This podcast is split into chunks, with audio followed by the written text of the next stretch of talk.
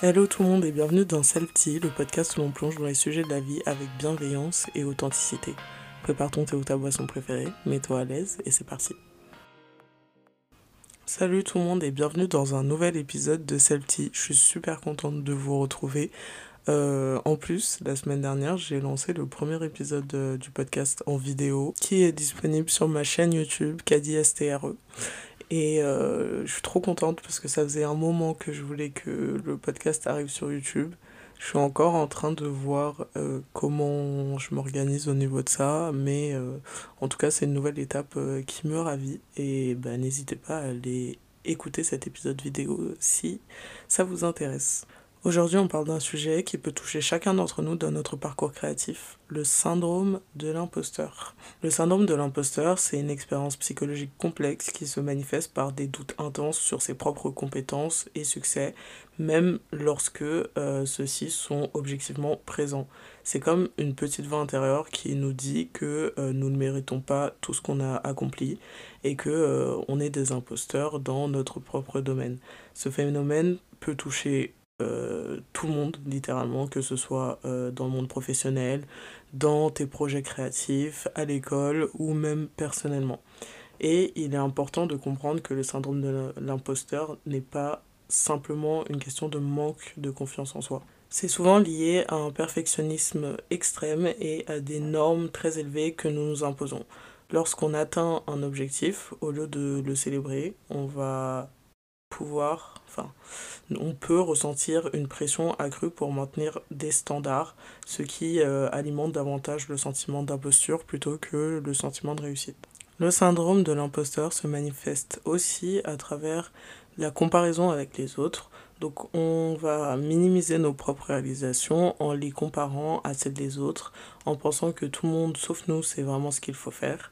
Le sentiment euh, d'être sur le point d'être découvert comme un imposteur peut parfois nous paralyser ou nous angoisser et ça nous empêche de partager nos idées, nos créations ou même de saisir de nouvelles opportunités. Reconnaître le syndrome de l'imposteur et l'identifier, c'est le premier pas vers la guérison, on va dire.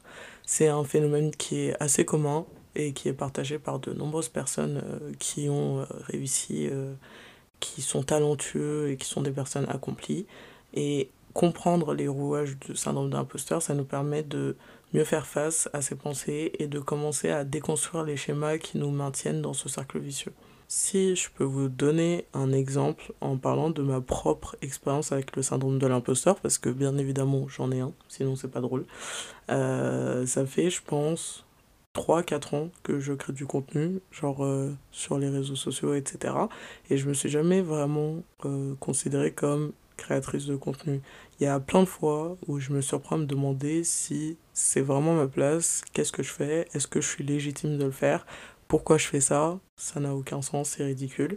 Et quand je rencontre des nouvelles personnes, ça m'arrive euh, bah, tout le temps de garder euh, sous silence que j'ai un podcast, que j'ai une chaîne YouTube, euh, par crainte du jugement ou de la perspection des autres. Et c'est une lutte interne qui persiste malgré mes réalisations. Ça, c'est dans le côté euh, mes projets perso, mais je sais que même dans ma vie, j'ai un syndrome de l'imposteur. Je pense que ce qui était le plus flagrant, c'était cette année, à mon anniversaire. quand j'ai soufflé mes bougies, on m'a demandé de faire un discours de dire qu'est-ce que ça faisait d'avoir 26 euh, ans, est-ce que j'étais contente de euh, ce que j'avais accompli. Et moi, tout ce que j'ai dit, c'est bah, j'ai 26 ans, j'ai pas fait grand chose de mon année, rien n'a changé par rapport à l'année dernière. Et euh, tous mes potes se sont mis à me dire bah, tu viens d'avoir ton master, t'as fini tes études, t'as eu ton premier CDI. Et j'étais comme ouais, bah, les études c'était pas compliqué. Ouais, j'ai trouvé un travail, mais bon, c'est rien. Et en fait, j'arrivais pas à célébrer le fait que j'avais accompli plein de choses en l'espace d'un an. Euh, et j'étais sur un négatif en mode euh, ouais mais ça c'était pas très compliqué. Non mais ça c'est normal. Et j'arrivais pas à me dire oui c'est vrai j'ai fait tout ça. Et euh, je suis content d'avoir fait tout ça. Moi c'est la manière dont le syndrome de l'imposteur se manifeste chez moi. Mais évidemment il se manifeste d'autres manières chez d'autres personnes. Parce que en plus de ça je me rends compte que je suis souvent super dur envers moi-même. Euh, je ne sais pas si vous vous reconnaissez dans cette auto-dépréciation, mais euh, il y a cette voix un peu critique qui euh, me dit que mes efforts ne, suffiront, jamais, que je ne suis pas à la hauteur, que... et enfin, tout ça, ça m'a même empêché de partager pleinement bah, plein de choses que j'ai fait dans la sphère privée par peur du regard extérieur, mais plus que par la peur des autres, c'était surtout la peur que moi j'allais me mettre sur moi-même. Alors comment faire face à ce défi intérieur qui est le syndrome de l'imposteur? Du coup, je vais essayer de partager avec vous quelques conseils qui pourront vous aider à réduire l'impact du syndrome de l'imposteur. Premièrement, il est essentiel de reconnaître que le syndrome de l'imposteur, c'est une expérience euh, que plein de gens connaissent. Même les personnes les plus accomplies ont ressenti à un moment donné euh, une sorte euh, d'imposture face à leur travail en comparant que vous n'êtes pas le seul à avoir ça ou la seule à avoir ça, vous pouvez commencer un peu à briser euh, ce sentiment d'isolement parce que le syndrome de l'imposteur, c'est une sensation d'être un peu tout seul face au reste du monde alors que c'est pas le cas. Je pense que la deuxième chose, c'est d'essayer de remplacer ces pensées négatives par des affirmations positives. Faut prendre le temps de réfléchir un peu à tout ce qu'on a accompli euh, dans le passé ou maintenant, que ce soit petit ou grand, essayer, moi ce que j'essaie de faire, c'est de faire une liste de mes compétences et de ce que j'ai réussi euh, grâce à ces compétences pour parfois me rappeler que je suis bien plus qu'une simple impostrice, imposteur. Ça m'aide quand même à me rappeler de manière factuelle que si euh, j'avais aucune compétence, ce serait impossible que je sois là où j'en suis aujourd'hui.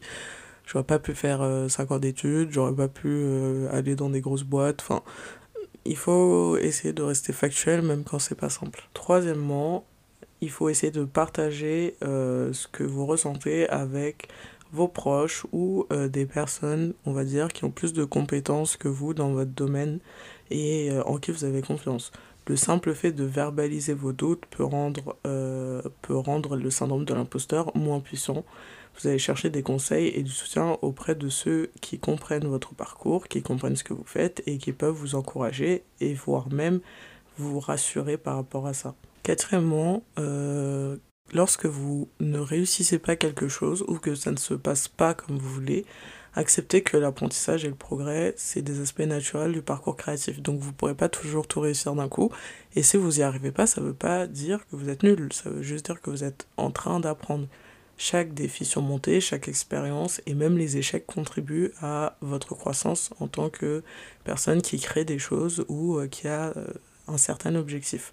Donc ne vous jugez pas trop durement pour euh, des erreurs ou des choses que vous n'avez pas réussi, ça fait partie du processus. Et pour finir, n'oubliez pas l'importance de célébrer vos réussites, même les plus modestes. Créez des moments de reconnaissance personnelle pour renforcer votre estime de soi chaque étape franchie, chaque création achevée mérite d'être célébrée et en mettant en pratique ces conseils, vous pourrez commencer à déconstruire le mur du syndrome de l'imposteur et juste à apprécier euh, pleinement votre légitimité créative.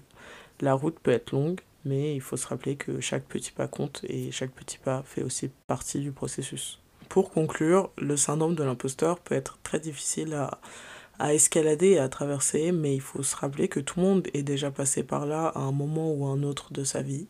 Il faut apprendre à reconnaître et à célébrer nos réussites, aussi modestes soient-elles, à laisser à côté l'auto-jugement et à partager nos histoires. J'espère que cet épisode aura pu aider les personnes euh, qui euh, sont un peu en face euh, de leur syndrome de l'imposteur et qui savent pas trop quoi faire. J'espère que ces conseils auront pu vous aider, que euh, le partage de mon expérience personnelle avec le syndrome de l'imposteur pourra aussi euh, vous aiguiller et peut-être que vous vous reconnaîtrez dans ça et puis surtout vous dire que vous n'êtes pas votre syndrome de l'imposteur et vous n'êtes pas un imposteur. Si vous étiez un imposteur, ben, vous auriez été démasqué depuis longtemps, ce qui n'est pas le cas. Si cet épisode vous a plu, je vous invite à vous abonner euh, au podcast, à me suivre aussi sur Instagram, Celti Podcast, et désormais sur ma chaîne YouTube, Kadi STRE. Et on se retrouve bientôt pour un prochain épisode. Salut